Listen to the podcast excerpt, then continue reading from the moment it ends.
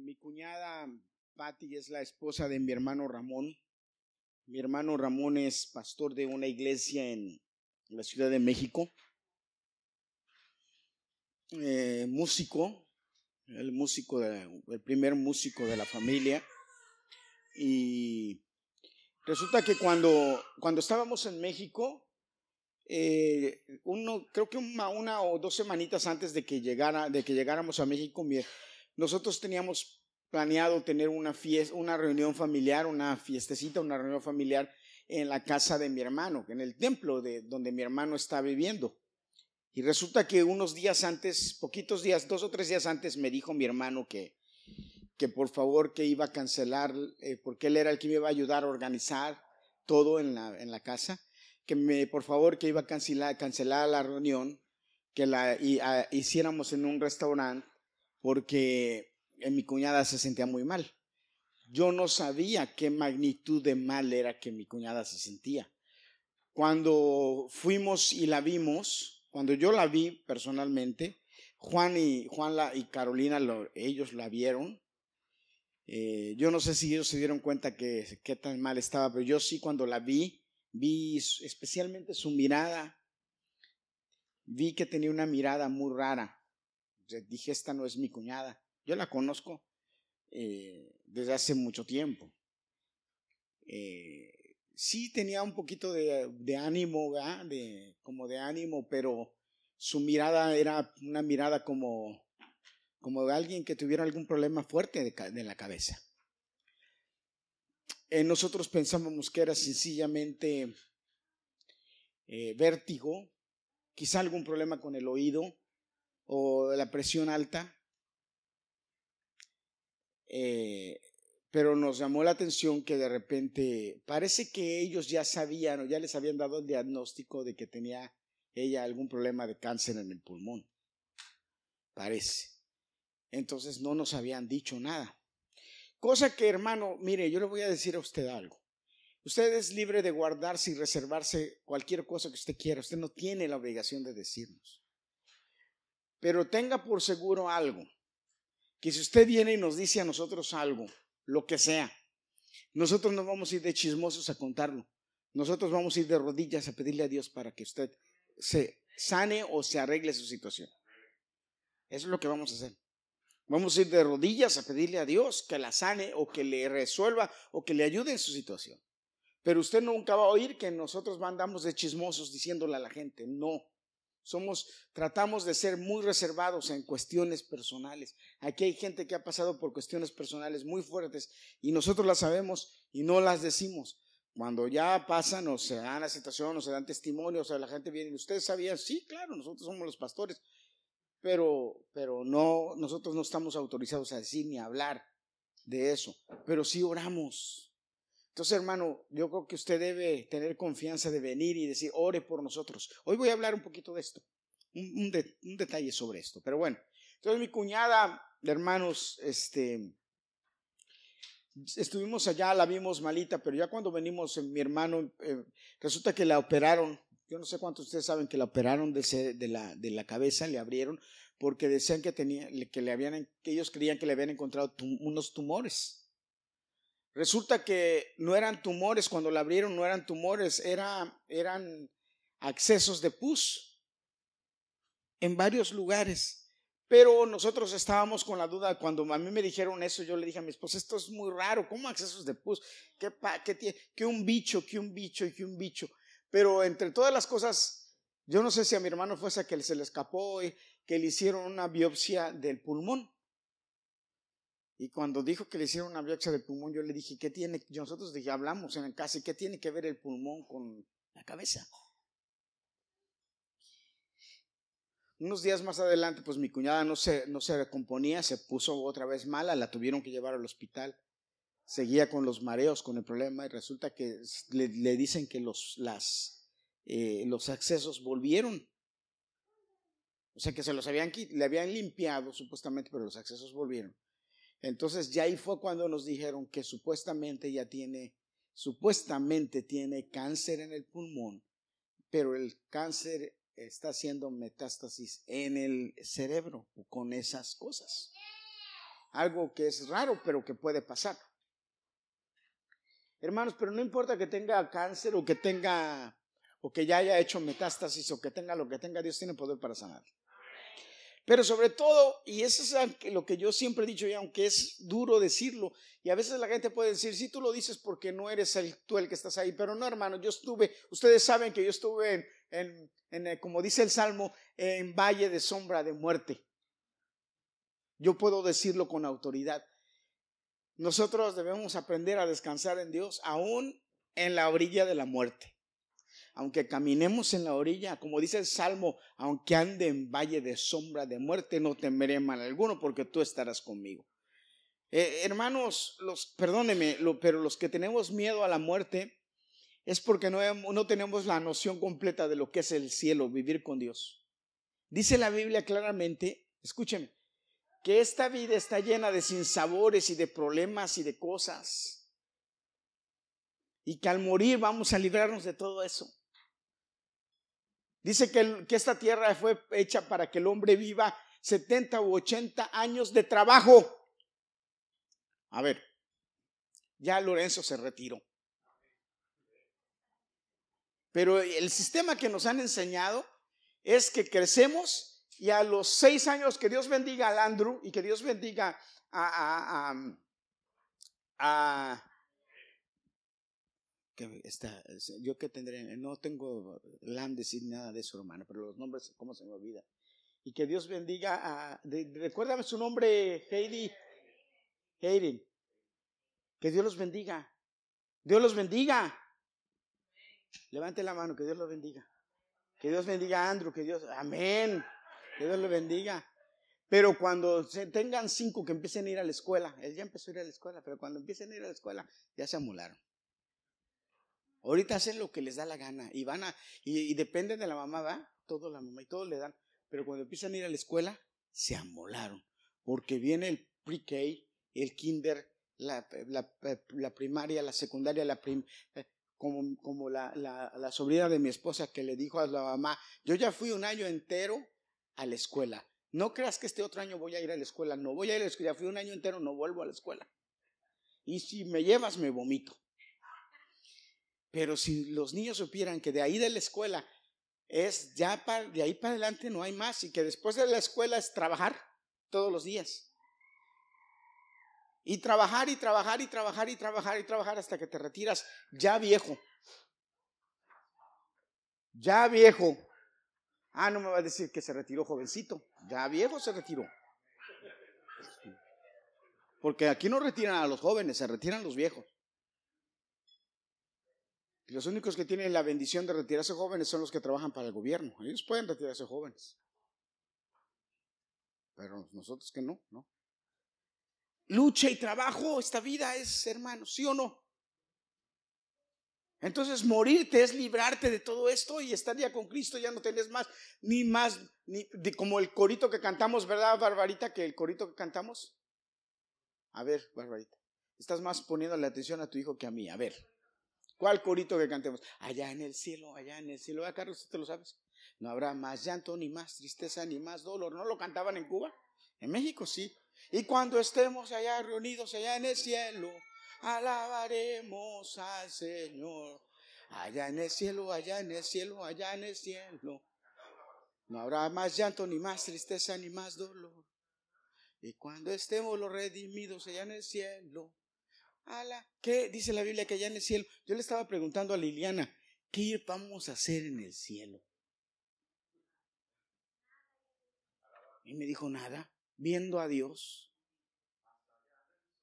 Sí, más allá de eso, yo tengo todas esas que canción, hermano, pero las cantamos de los labios para afuera porque se nos acerca la muerte y nos ponemos así, ay, ay, no me quiero morir. Pero ¿por qué no te quieres morir si esta vida es dolor y trabajo? Yo no me quiero morir, pero cuando me llegue la muerte me llegó, gloria a Dios, me voy con el Señor. No vas a pagar más taxes. Oye, ya. Parece mentira, hermanos. A mí me llega mi chequecito y cuando veo cuánto pagué de taxes, yo me quedo así, digo, órale. Y yo con derecho y razón le digo a alguna gente, vives de mis taxes, sin vergüenza. Entonces mi cuñada le dijeron que tiene cáncer. que tiene metástasis en la cabeza, que está mala. Le acaban de operar otra vez y entonces ya le quitaron todo lo que le estaba produciendo, todo lo que le estaba produciendo esa pus en la cabeza se la quitaron, que era lo que le estaba provocando los mareos y los vértigos. Hoy me mandó un mensaje mi hermano diciéndome que la llevaron a la casa, que ya está en la casa, que esperamos en Dios que ya no tenga eh, eh, mareos ni vómitos, todo lo que le provocaba eso de la cabeza. Yo no sé cuántas, tenía seis aberturas en la cabeza, yo no sé ahora cuántas tiene. Pero hermano, no importa. Vamos a orarle a Dios para que Dios la sane de cáncer. Y si no la sana, que no sufra, hermanos, que esté bien. Y por eso yo le digo, a veces nos aferramos, perdón, a veces nos aferramos a la vida. Dios sabe que es lo mejor para nosotros.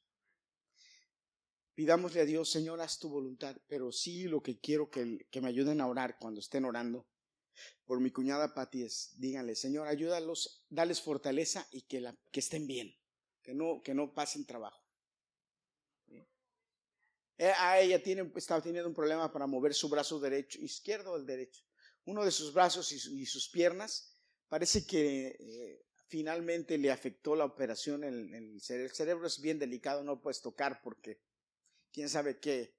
Es como una computadora, hermano. Le aprietas mal y ya trono, ¿ah? La computadora. ¿Va, Juanito? ¿Me estás poniendo atención? Ah, ok. Las computadoras, ¿va?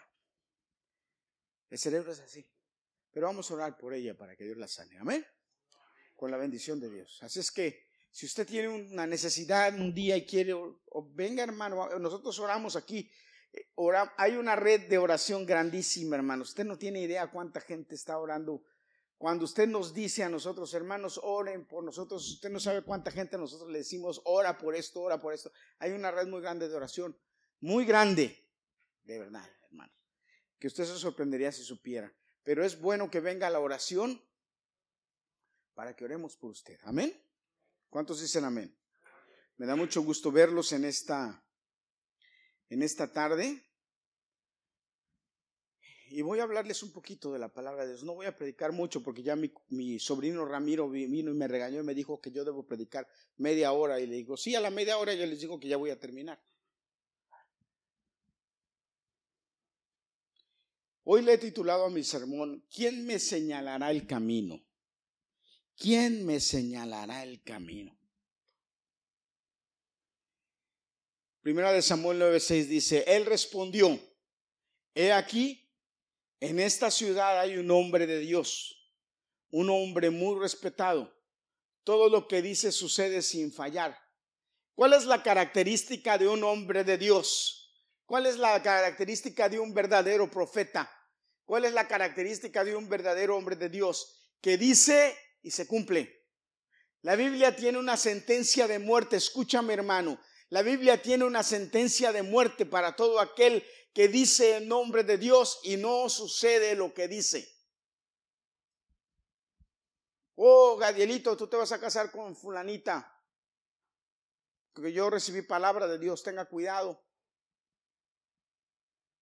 Tenga cuidado. Porque yo he visto gentes que dicen eso que hablan eso, que dicen cosas así, que le, que le declaran palabra. A mí me dio mucha tristeza, me dio mucha tristeza, me dio mucha tristeza, y lo voy a decir, me dio mucha tristeza. Y dije, ¿cómo lo atacan y todo? Porque a veces uno se deja llevar por las emociones. En una, en una administración. Y mire, lo voy a decir, pero yo, yo, lo, yo lo aprecio, pero lo voy a decir. Porque es que uno debe tener mucho cuidado con lo que dice. Ustedes saben este hermano que, que canta, este, levanto, levanto mis manos, el que canta. ¿Que se murió? No. Julio, Julio, Julio Melgar, que canta, que canta, eh, ah, nosotros cantamos canciones de él. Este, tienes el control Nunca pierdes el control. A mí me, pega, a mí me, mucho, pega mucho cuando él canta. La última vez que yo lo, que él grabó esta canción, él estaba muriéndose de cáncer. Muriéndose de cáncer, hasta la voz le cambió y todo. Y entonces en una, en una administración, en un congreso, en una administración donde estaba Marco Barriento, Marco Barriento estaba orando por él y le declaró y le dijo, yo declaro que tú no te vas a morir. Yo declaro que el Señor dice que no te vas a morir de cáncer, que vas a sanar y que vas a...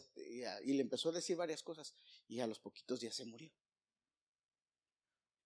Y entonces yo ah, en esas situaciones, mucho, hubo mucha gente que lo criticó a él y le dijo, ¿por qué estás profetizando cosas que Dios no te mandó? Porque aquí la clave, hermanos, es que no, no, está mal que nosotros le, le deseemos algo bueno a alguien. Yo deseo que Dios te bendiga, Dios deseo que Dios te sane, yo deseo que Dios te prospere. No está mal que yo le diga a Dios, Dios, yo, te, deseo que Dios te sane, yo deseo que Dios te bendiga. Pero ¿cómo yo debo orar por un enfermo? Señor, yo oro así por los enfermos. No sé si usted lo ha notado. Señor, ten misericordia, haz tu voluntad en él. Te pedimos que le sanes, pero Señor, haz tu voluntad. Y así es, por ejemplo, con Pati, así es como yo oro. Fui a orar por mi hermano Toniel que le iban a operar y le dije al Señor, Señor, haz tu voluntad en él. Y él volteó y mi hermano volteó y me dijo, dile a Dios que me sane. Y yo le dije, Señor, no, haz tu voluntad en él. Yo te pido que le sanes, pero haz tu voluntad. Porque la Biblia me enseña que la voluntad de Dios para, sobre nosotros es agradable y perfecta. Sobre todo, repítalo conmigo, perfecta. Entonces, estamos en un mundo en donde la gente fácilmente declara. Pero ¿cuál es la clave para nosotros saber que es un hombre de Dios? Que lo que dice se cumple. Nadie dijo amén, hijo. Lo voy a repetir. A ver si usted dice amén. ¿Cuál es la, la clave para yo saber que ese es un hombre de Dios? Que lo que dice se cumple. Porque es lo que dice la palabra. Si yo hablo en nombre de Dios porque Dios dijo algo, hermano, mire, a mí si un día Dios me dice algo, yo lo digo, Dios me dijo, pero voy a estar seguro de que Dios me lo dijo. Si no, no me meto, no me meto en cuentos. Porque hermano, cuando yo esté en el cielo y Dios me diga, ¿por qué tú dijiste que yo dije cuando no dije? Ay, papá. ¿Qué le voy a decir? Ustedes no se han dado, no, se han topado a veces con hijos que de repente, oh, es que mi papá dijo, y se meten en problemas, y, pero tú me dijiste que tu papá dijo y el papá no, ¿cuándo? Ay, papá, qué problema. ¿No se han topado con cuestiones así? Todo lo que dice sucede sin fallar. Ahora vamos allá. Quizá nos señale el camino Repite conmigo, nos señala el camino por donde debemos ir. Padre, en el nombre de Jesús yo te pido en esta noche que tú nos hables por medio de esta palabra. Que podamos entender qué es lo que quieres decirnos y que esta palabra se aplique a nuestra vida y dé fruto. Un fruto, Señor, para el cual tú la enviaste. Yo te lo pido en el nombre de Jesucristo, Señor. Aleluya. Amén. Allá en Samuel, primera de Samuel, capítulo 9, ahí está arriba, ¿verdad? A veces emprendemos en la vida diferentes cosas con propósito. A veces empezamos a caminar sobre ciertas metas claras, quizá, o medias claras, con un propósito. A veces en la vida empezamos o decidimos cosas y tenemos un propósito y vamos caminando hacia cierto lugar, o sea, cierta eh, eh, eh, meta con un propósito, animados, bien decididos. Y en el camino, a veces las cosas no salen como nosotros creíamos o no sucede lo que nosotros pensamos o no nos sale de acuerdo a lo que nosotros habíamos creído que iba a pasar, o la cosa se nos pone difícil. Y por todas esas circunstancias, o todas esas situaciones, entonces empezamos como a perder eh, la dirección de donde, de donde queremos llegar empezamos a perder la visión de a dónde queríamos llegar. Empezamos a perder la brújula o la o lo que nos motivaba para caminar hacia aquel lugar, a, alcanzar lo que queríamos lograr. Y notamos que ya estamos como caminando por inercia, sin, sin, una, sin una idea clara de dónde queremos llegar o qué queremos hacer. Como que ya perdimos el, sentido. El problema es que cuando esto sucede, entonces empezamos como como a a dar vueltas y vueltas, como cuando alguien va, esta, esta, estos, esta tarde estaba viendo un programa allá en, en Bolivia, hay un desierto de sal. Hay un desierto en donde hay agua, es un lago muy alto y, y, es, y es un lago de sal en donde los, los traileros, los camioneros tienen que caminar, andar caminando en el carro en una distancia muy larga, pero tienen que saber exactamente a dónde tienen que llegar, porque si no llegan a ese lugar, muy probablemente no puedan, eh, entrar al lugar, a, la ciudad donde tienen que entrar, porque el, el carro, el camión se hunde, porque hay lugares profundos en ese lugar. Se tienes que tener una buena dirección Tienes que saber tener una buena brújula para saber a dónde tienes que llegar. Si no, corres el peligro de perderte o corres el peligro de caerte o de irte al lugar equivocado. Y no hay señales, sino solamente tu noción de dirección. Eh, eh, el haber hecho ese viaje dos o tres veces y entonces tener una noción de por dónde tienes que ir. Y la, y la gente que es experta en eso dice, es muy fácil perderte si te descuidas tantito o, te meneas o te, va, es muy fácil que te desvíes porque eh, como es un camino largo, te puedes desviar muy poquito aquí, pero al final te desviaste demasiado. Los que saben de física entienden esto. Aquí tú te puedes desviar un poquito, pero al final te, desviaste demasiado. O sea, no hay, no hay chance de desviarte, tienes que caminar derechito. Y, yo dije, qué, qué miedo eh, eh, navegar o, andar así, como los, los barcos, ¿verdad? Si no tienen una brújula o no conocen bien las estrellas, se pierden. En el mar tan inmenso se pierden. Así nos pasa en la vida. A veces vamos caminando y vamos eh, con una, empezamos a caminar con una noción clara de lo que queremos, pero el al caminar el cansancio, las situaciones, las tormentas, los problemas, nos hacen perder la noción de a dónde queremos llegar. Y, entonces decimos, ¿qué hago ahora? ¿Para dónde voy? ¿Qué tengo que hacer? Todos nos preocupamos por el futuro, ¿a dónde voy a llegar? Y la pregunta que a veces nos hacemos muchos de nosotros es, ¿ahora qué va a pasar? ¿Qué va a ser de mi vida? Los jóvenes se preguntan, ¿y ahora? ¿Con qué voy a ganar dinero para tener una familia y mantener a la familia? ¿Y ahora qué voy a hacer? Si no cumplo las expectativas. Nosotros como adultos a veces decimos, ¿y qué hago ahora? ¿Cómo voy a mantener a mi familia? ¿Cómo voy a, sacar dinero para poder solventar los gastos? Y, un montón de cuestionamientos que nos vienen a la cabeza. Pero todo esto, hermano, todo esto radica en, o, hay una situación muy importante, es saber en quién confiamos. Todo esto puede solucionarse cuando estamos seguros de en quién confiamos o a qué nos acercamos. ¿O cuál es nuestra brújula? ¿O en quién podemos confiar? Hace poquito se me acumuló mucha ropa en la, casa, en mi, en mi, en mi, donde pongo la ropa sucia.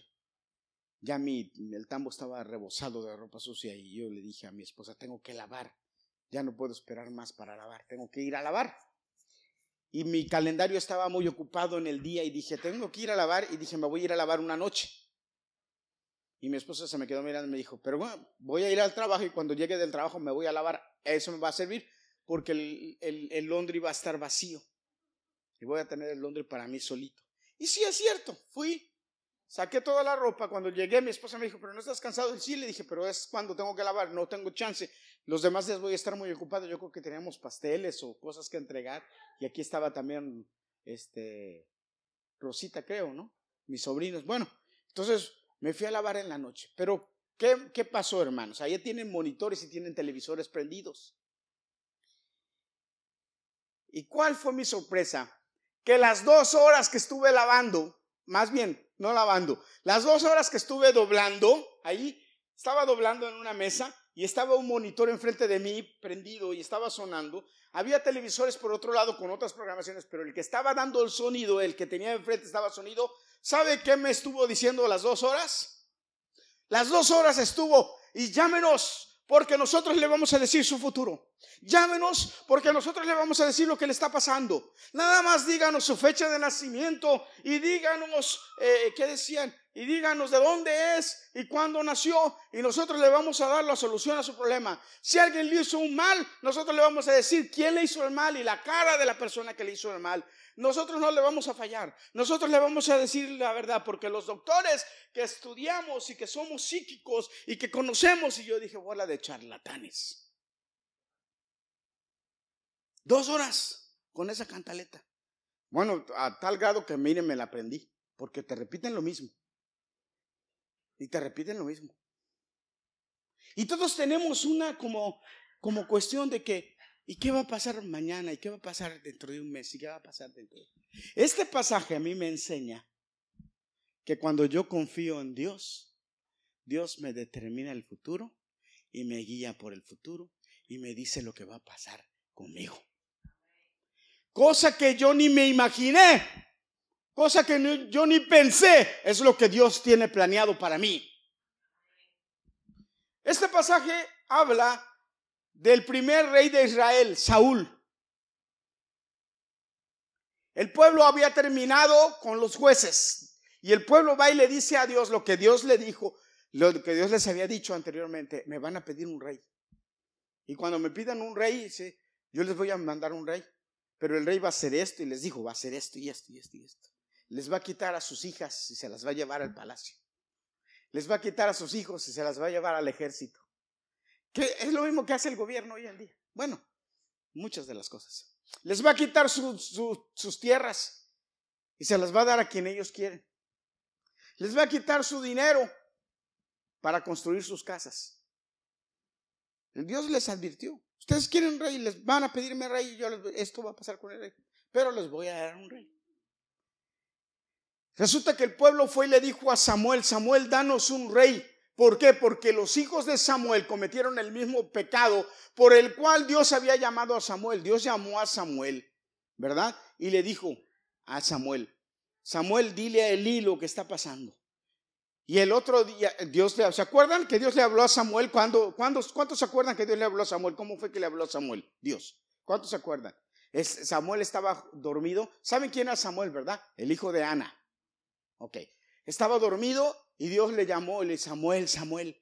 Y él fue corriendo donde Eli le dijo, Señor, diga, si yo no te llamé, vete a dormir. Y otra vez el Señor le habló, Samuel, Samuel. Y él fue otra vez donde Eli le dijo, Señor, le dijo, no, yo no te llamé. Pero la próxima vez que te llamen, contesta, habla a Jehová, porque tu siervo oye. Y fue, se acostó otra vez, y entonces el Señor le habló, le Samuel, Samuel le dijo, habla a Jehová. Y le dijo, dile a Elí que porque él no le ha llamado la atención a sus hijos, le voy a dar Y al otro día se levanta Elí y dice, por favor, declárame todo lo que Dios te dijo. Declárame, no te quedes con nada, dime. Y Samuel fue y le dijo, bueno, me dijo que tus hijos se portaron mal. Y que porque tú no les llamaste la atención, porque tú no los corregiste, Dios te va a castigar a ti y a ellos. Por eso es bueno corregir a los hijos. Pero ¿Saben por qué empezó, a haber rey en Israel? Porque Samuel hizo lo mismo. Dice la Biblia que los hijos de Samuel se portaban mal.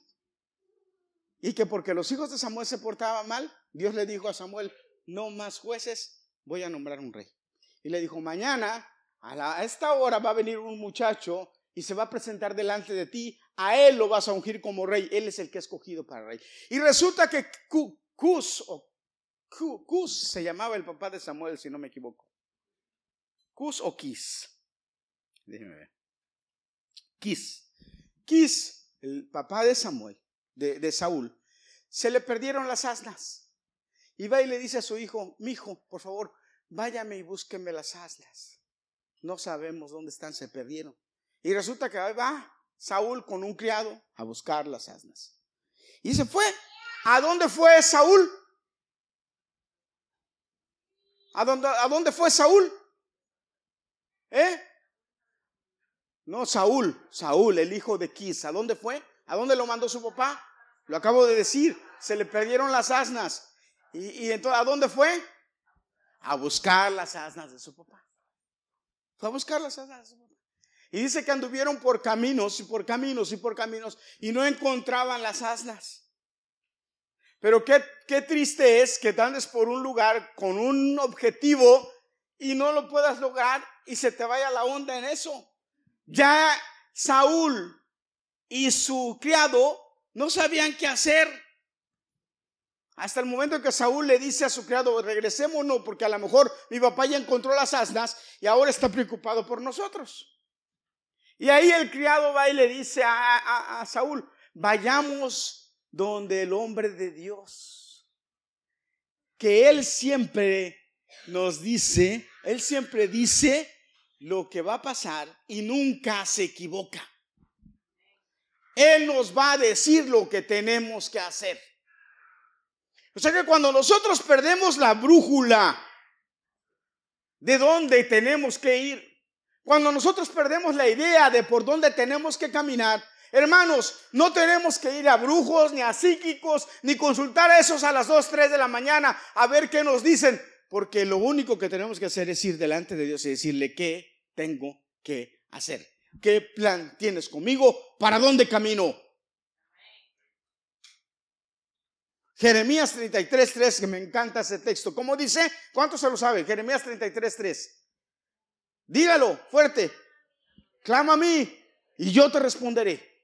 Clama a mí y qué? Yo te responderé. Hermanos, Dios no es un Dios que se calla. Dios es un Dios que responde. Pero para que responda necesitas clamarle. Y si tú estás perdido has perdido la idea de qué tienes que hacer, si tú estás perdido o no sabes por dónde caminar, si tú estás entre una, una encrucijada o así como dice la, la, la eh, eh, eh, el, este, el, el, Google en, español, ¿verdad? Si estás en una, ¿cómo dice el Google? Bifurcación. Y no sabes para dónde jalar. Pídele a Dios que te dirija. Pídele a Dios que te enseñe. Dile, Señor, dime por dónde tengo que caminar. O dime, Señor, por dónde tiene que caminar mi hijo. Dime, Señor, por dónde tiene que caminar mi hija. Dime, Señor, por dónde tiene que caminar mi esposo. Dime por dónde tiene que caminar mi esposa. Varón, hermano, si no sabes cómo dar direcciones en tu casa, pídele a Dios, dile, Señor, ayúdame a dar direcciones en mi casa. No sabemos qué pasa, le dijo el criado a Saúl. Y Saúl le dijo, no, ya no sé, ya no sé qué más hacer, ni dónde buscar, o si seguir buscando, o no buscar. No sabemos. No, no sabemos si tenemos que alejarnos más o tenemos que regresar. No sabemos. Vamos donde el siervo de Dios a que nos dirija. ¿Cuántos han estado yendo donde el siervo de, donde el Señor para decirle, Señor, guíame? ¿Cuántos han estado de rodillas diciéndole al Señor, o no de rodillas en oración diciéndole al Señor, Señor, enséñame qué tengo que hacer? En medio de este mundo donde esta sociedad está echada a perder, ¿cómo tengo que enseñar a mis hijos? ¿Por qué entonces, por qué mejor antes de tener miedo por el futuro de nosotros o el futuro de nuestros hijos o el futuro de nuestros nietos, mejor no nos metemos delante de Dios y le decimos, enséñame el camino para que mis hijos estén seguros.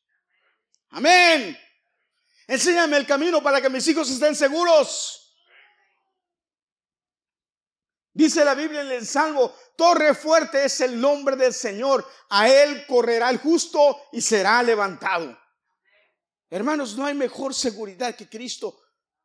No importa lo que suceda, no importa lo que enseñen en la escuela, no importa lo que el gobierno quiere implantar, si nosotros vamos caminando de la mano de Dios, ahí estamos seguros y vamos a saber qué hacer. Y vamos a saber qué hacer.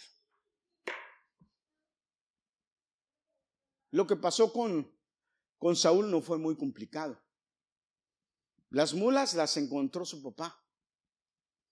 Sí, la verdad, ahora el papá estaba preocupado por él, por Saúl y fueron donde Samuel, el hombre de Dios. ¿Y Samuel qué le dijo?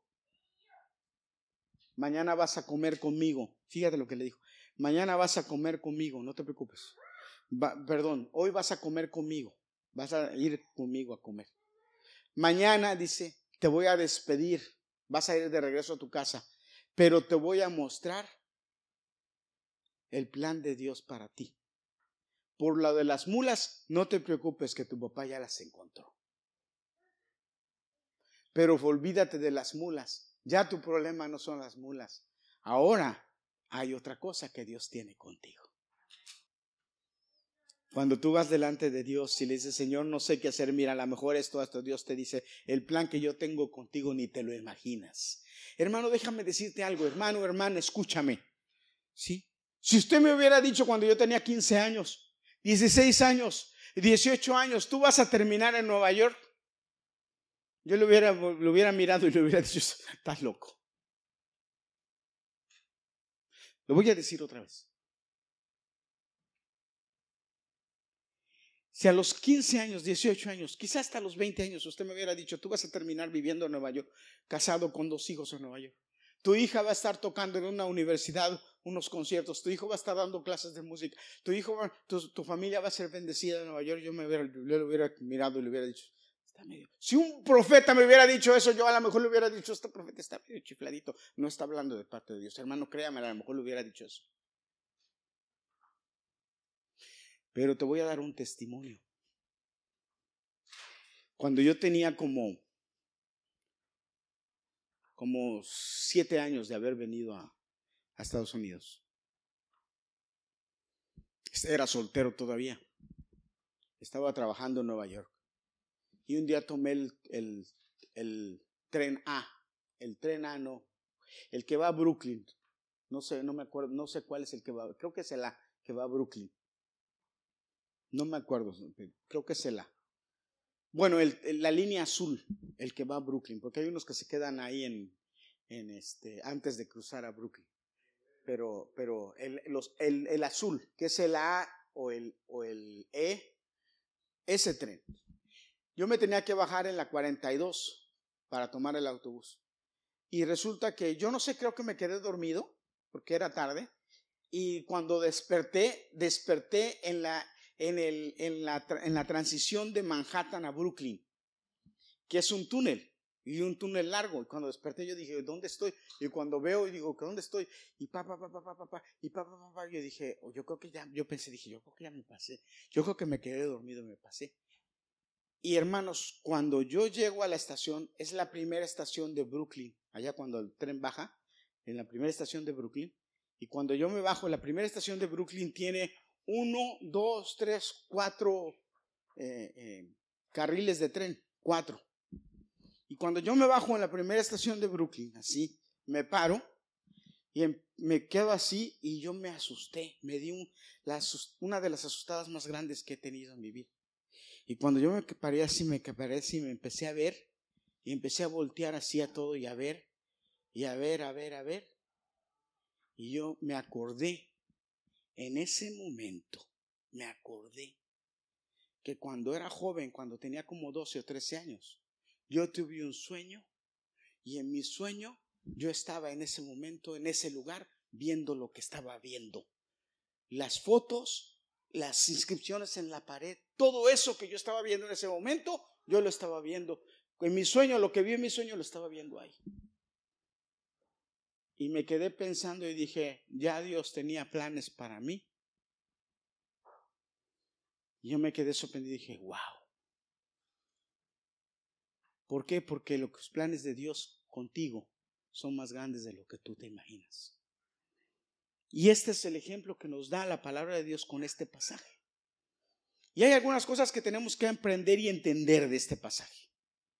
Lo primero es que tenemos que confiar en que Dios nunca se equivoca.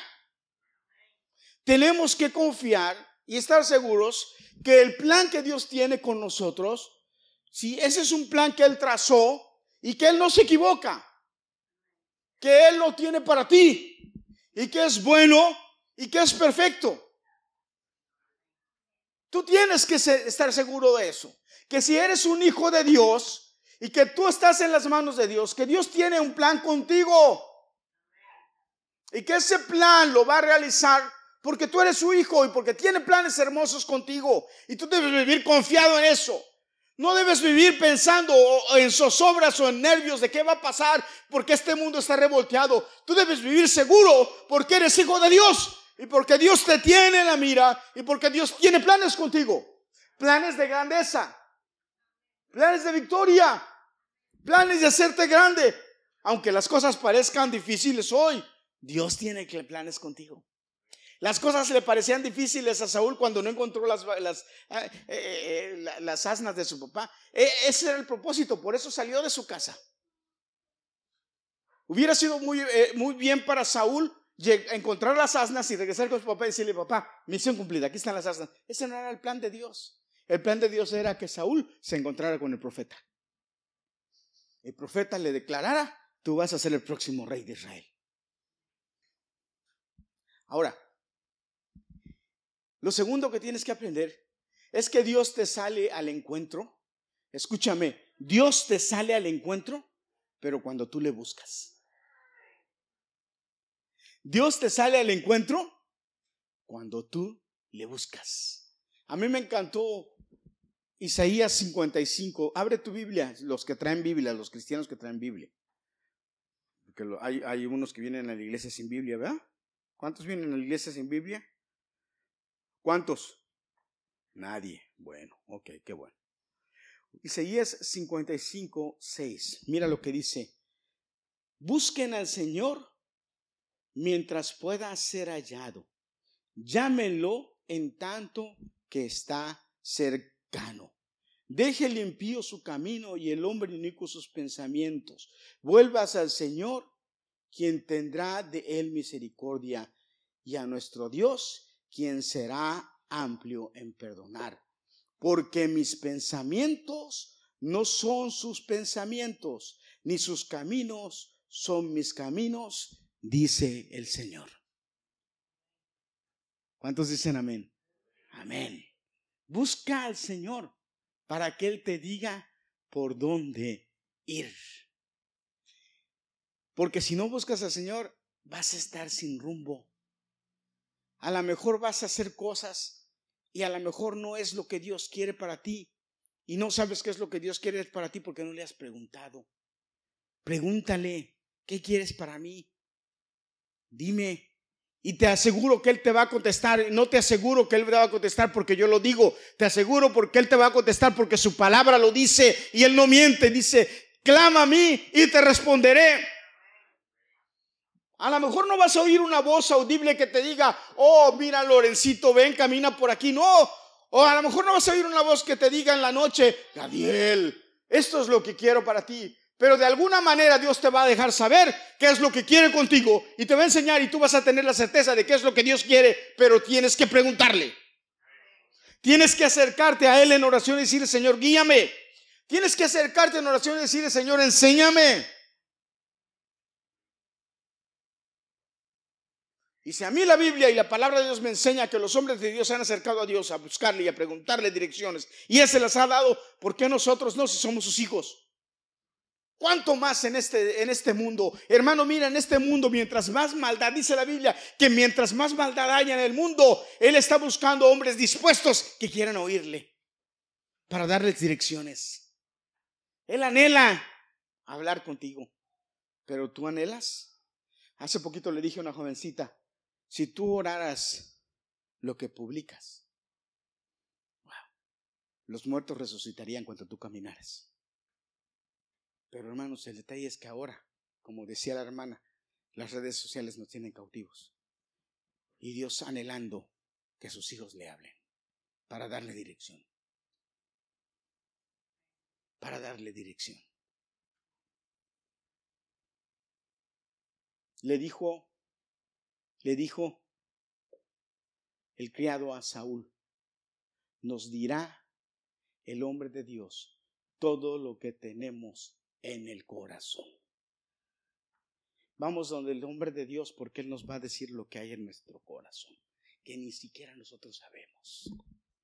¿Tú quieres realmente saber qué hay en tu corazón? Ve donde Dios y Él te va a decir, esto es lo que hay. Porque muy probablemente lo que hay en el corazón bien guardado, que a lo mejor se te ha olvidado, es lo mismo que Él ha plantado en ti desde antes que nacieras. ¿Cuántos dicen amén? Amén. Lo otro que va a hacer el Señor, escúchame, cuando vayas donde Él en oración, cuando vayas y le pidas, cuando te enfrentes con Él, cuando lo encuentres, Él va a cambiar tu mentalidad.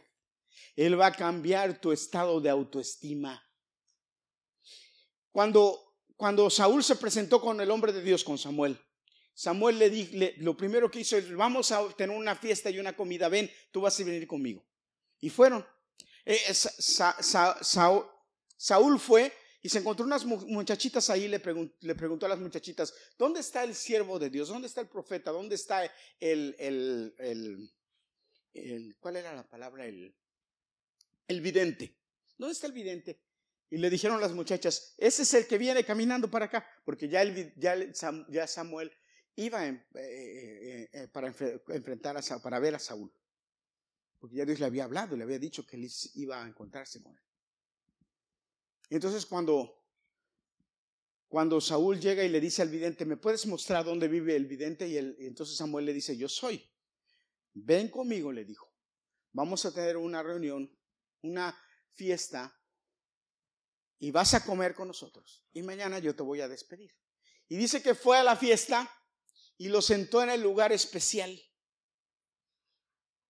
Lo, le sentó en el, lugar especial, en la cabecera, dice, en el lugar especial, en el lugar especial de todos. Antiguamente el que organizaba la fiesta o el que pagaba era el que te determinaba dónde se sentaban todos.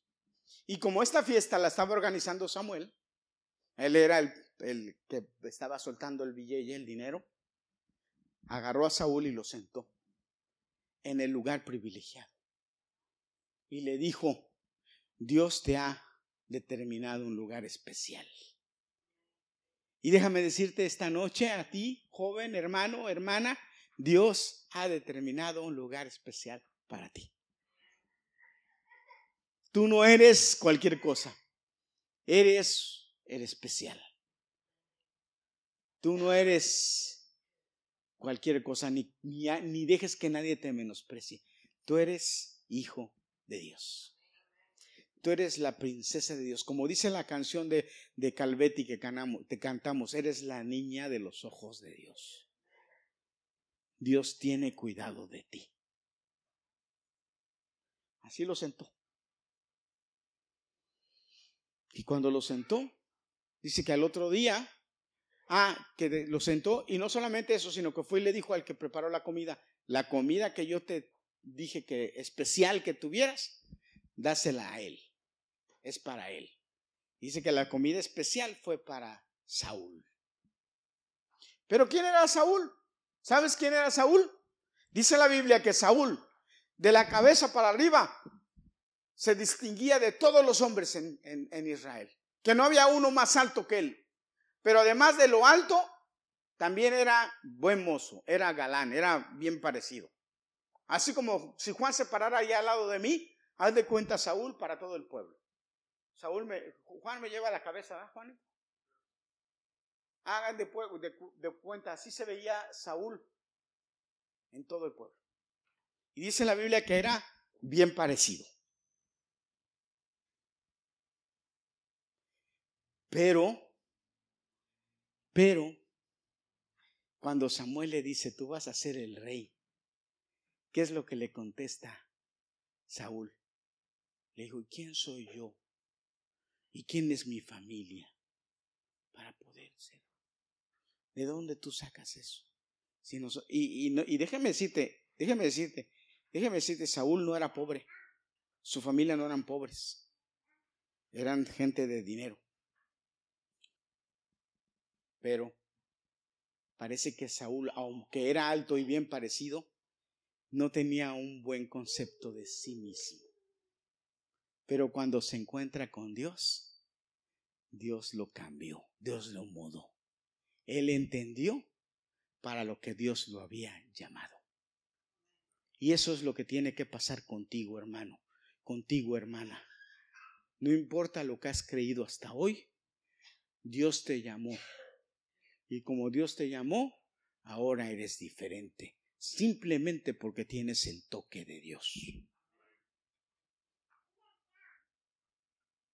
¿Entiendes esto, joven? A lo mejor en tu escuela te ven mal. A lo mejor otros compañeros te ven y te menosprecian. Quizá porque te ven flaquito, o porque te ven gordito, o porque te ven rarito, o por lo que sea. Pero ¿sabes qué? Dios te ve como un príncipe o como una princesa. Y Dios dice, ese es mi hijo, yo lo amo. Y es momento de que tú te veas como Dios te ve. Dios tiene que cambiar tu mentalidad, porque cuando llegas cerca de Dios, cuando te acercas a Dios, eh, Dios cambia tu autoestima. Dios te hace que valgas porque eres su hijo. Y debes decirlo, yo soy hijo de Dios. Y como hijo de Dios, Dios tiene lo mejor para nosotros. ¿Cuántos lo creen? Dios tiene lo mejor para nosotros. Fue lo mejor que se le dio a, Saúl. El mejor lugar y el mejor plato de comida. ¿Qué tiene Dios para ti? El mejor lugar y el mejor plato de comida. Dios permitió que tú nacieras en este lugar. Dios permitió que tú ya nacieras en esta ciudad. Dios permitió que tú estuvieras en este lugar porque aquí en este lugar Dios quiere llevarte a algo grande. Y está trabajando en ti. Y lo último que hizo el profeta con, con, con Saúl fue que lo ungió. Y dice la Biblia que cuando lo ungió, el Espíritu de Dios se posó sobre él y él cambió. Pero aquí viene lo más importante y lo último que te voy a decir para terminar. Escúchame. Lo ungió Samuel a Saúl y le dio direcciones, le dijo lo que tenía que hacer. Samuel ungió a Saúl. Dice que cuando lo ungió, el Espíritu de Dios se posó sobre él y le dio direcciones le dijo lo que tenía que hacer. Y Saúl lo hizo. Y eso lo llevó a que después en frente de todo el pueblo lo ungieran rey y lo declararan rey. Si tú lees los versículos siguientes de lo que leímos, Samuel le dice al otro día, adelántate, ah, camina conmigo, le dijo. Dile a tu siervo que se adelante, le dijo, porque voy a hablar contigo. Y le dijo Saúl a su siervo, adelántate. Y se quedó y empezó a hablar con él. Hay muchas cosas que la Biblia y este pasaje no dice que le dijo Samuel a Saúl. Probablemente lo empezó a instruir acerca de lo que él iba a hacer como rey.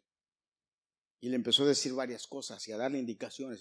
Pero después de todo lo que le dijo, le dio, le dio tres instrucciones muy importantes. Tres indicaciones muy importantes. Ah, perdón, estoy aquí en... Con razón no lo encontraba porque estoy en otro libro. Perdón, hermanos. Mira, capítulo 10 de primera de Samuel. Entonces Samuel tomó un frasco de aceite, lo derramó sobre la cabeza de Saúl y lo besó diciéndolo, ¿no te ha ungido el Señor como el soberano de su heredad? Hoy, cuando te hayas apartado de mí, hallarás a dos hombres junto al sepulcro de Raquel en Selhad, en la frontera de Benjamín. Ellos te dirán, las asnas que fuiste a buscar han sido halladas.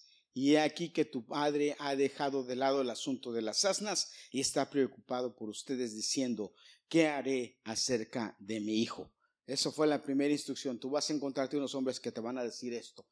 Ok, cuando sigas de ahí más adelante y llegues a la encima de Tabor, saldrán a tu encuentro tres hombres que suben a Dios en Betel, llevando uno tres cabritos y otro tres tortas de pan, y el tercero una vasija de vino. Después de que te hayan saludado, te darán dos panes, los cuales tomarás de su mano. De ahí irás a las colinas de Dios, donde está el destacamento de los filisteos. O sea, les, si vas a encontrar tres, tres hombres profetas y te van a dar unos panes, tú los vas a tomar.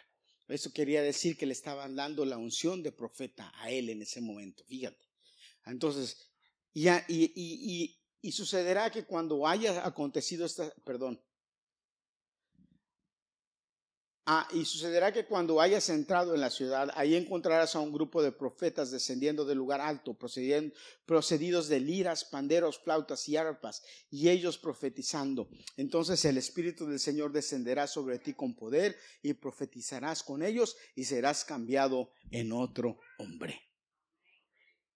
Y luego dice más adelante, y todo sucedió así. Lo ungió, le dio direcciones, pero aquí lo interesante, hermanos, es que Saúl siguió las direcciones. Todo sucedió así.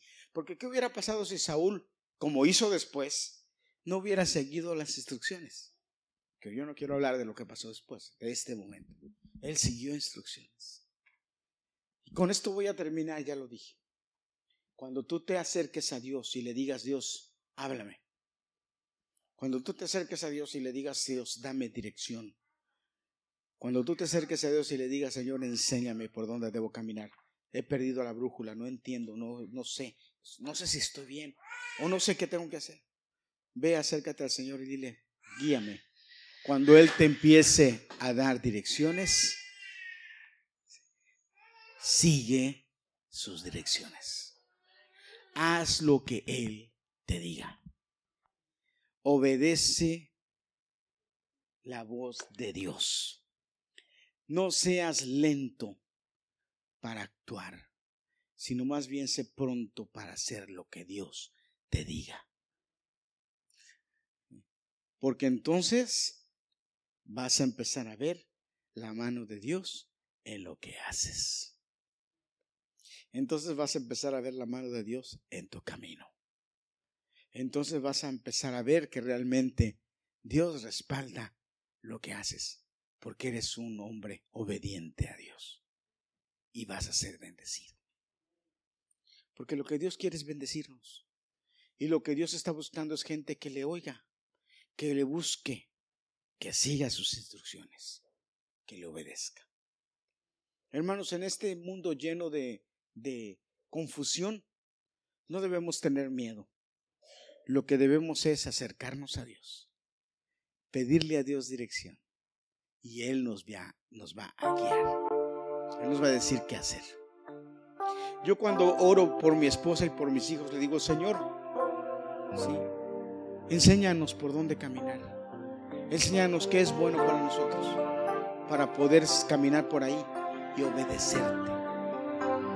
Enséñale a mis hijos, Señor, y si ellos en algún momento, fíjate lo que le digo al Señor, y si ellos en algún momento van a tomar una decisión equivocada, estórbales para que no lo hagan. O enséñanos para estorbarles nosotros como papás.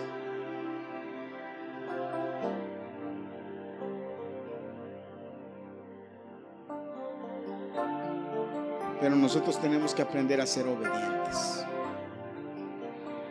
Preguntarle a Dios y cuando Dios dé instrucciones, entonces ir de acuerdo a lo que Él nos dice. Hermanos, a veces el camino no es fácil. A veces el camino no es sencillo. Pero yo lo que sí te garantizo es que el final sí va a ser de bendición. Cuando obedecemos. Cuando decimos sí. ¿Se acuerdan de aquella vez que Jesús le dijo al hombre, le dijo una parábola, le dijo, un hombre tenía dos hijos. Se levantó y le dijo al primero, ve a trabajar a mi viña. Y el primer hijo le dijo, sí voy. Pero al final no fue. Y luego le dijo al segundo, ve a trabajar a mi viña. Y el segundo le dijo, no, no voy a ir. Pero al final fue. Y le preguntó, ¿cuál de los dos hizo la voluntad del Padre? Dijo el que fue. El que obedeció. La clave para que Dios nos bendiga es obedecer. Si obedecemos lo que Dios nos dice, hermanos, Él nos va a decir por dónde caminar con más entusiasmo, con más ánimo, con más alegría, porque va a decir, mi hijo obedece, yo le voy a seguir diciendo por dónde. Yo lo voy a guiar. Y entonces va a ser de nosotros la palabra que dice, lámpara es a mis pies su palabra y lumbrera mi camino. Vamos a saber qué hacer.